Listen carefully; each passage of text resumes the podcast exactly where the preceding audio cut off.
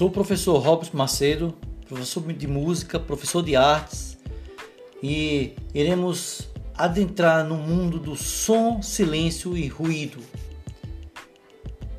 Este é um assunto dentro desses contextos da área da música ou da teoria musical que nos traz embasamentos de uma arte que ela trabalha um complemento dentro desse ambiente visual audiovisual, ela trabalha nessa atmosfera transcendente, mas também ela, ela é explicável, ela é racional.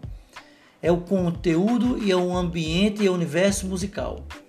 Falar sobre som e ruído é interessante porque antes de entendermos mais sobre essa influência da audição em nossas vidas, é importante entender as diferenças dessas categorias sonoras.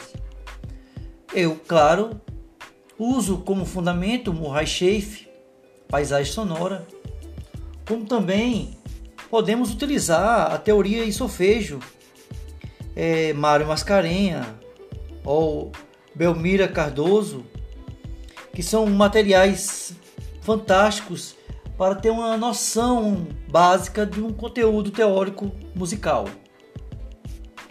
Tomamos, por exemplo, essa diferença entre a música e o som, o ruído. Então, conhecer essas peculiaridades, esses detalhes. Afinal, o que seria som? Após uma alteração de pressão de ar, o som é produzido e qualquer variação sonora ocorre de acordo com mudanças de pressão sobre a massa de ar. Até aí, nada demais. Mas o assunto começa a se tornar complexo quando falamos da diferença entre música e som. Claro que nós temos uma, uma cadeia, uma coluna, uma fundamentação, um processo para se entender e compreender a música que é composta por uma série de combinações entre sons e silêncios, de forma harmônica e organizada. A música pode ser descrita como melodia, que é combinações sucessivas de sons, notas musicais. Harmonia, combinações simultâneas de sons, um processo de encadeamento definido pela composição em sequência correta das notas musicais em tons, intensidades diferentes. O ruído ele é presente em todas as atividades humanas. O ruído é um som ou um conjunto de sons desagradáveis ao ouvido. Quando nós levamos a uma definição sobre o ruído, verbo ou substantivo, o que é o ruído, é um som um conjunto de sons indesejáveis, desagradáveis, perturbadores. Diferente do som, é diferente do silêncio. Esse substantivo que é a ausência do som. É claro que dentro desse procedimento, esse ruído ele pode ser causado pelo choque, por uma pancada, barulho ou uma algo que possa incomodar fisicamente um processo sonoro. O ruído, ele de acordo com a teoria, os, com essa teoria, é um processo que traz somatórios indesejados dentro de uma sonoridade perceptível e sensorial. Ritmo é a marcação do tempo de uma música, é um movimento ordenado, organizado, de forma que, por exemplo, o relógio marca as horas, o ritmo nos diz como acompanhar a música. É importante ter essa sensação do som musical e ruído, e isso nos traz vários pontos importantes.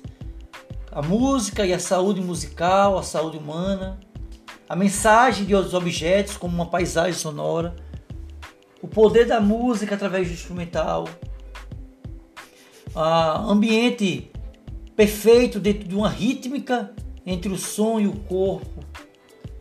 Então são procedimentos básicos que nós possamos tirar e desenvolver. Como início de aula, como introdução a esse novo ponto sobre som, ruído e silêncio, temos que entender que somos sempre rodeados por diversos estímulos sonoros. E entendermos também que somos capazes de transportar tudo isso. E o som e suas particularidades têm uma função vital na vida do homem, do ser humano em si, desde que nascemos.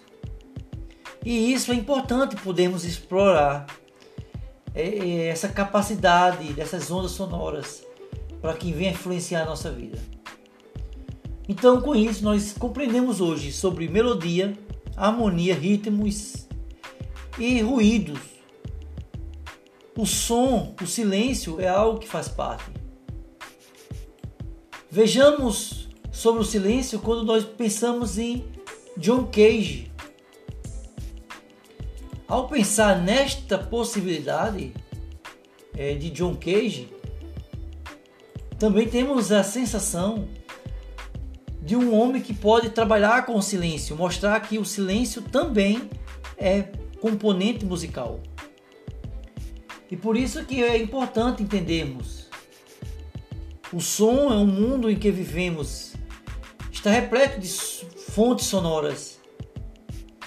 O barulho é algo que traz essa quebra de rítmica.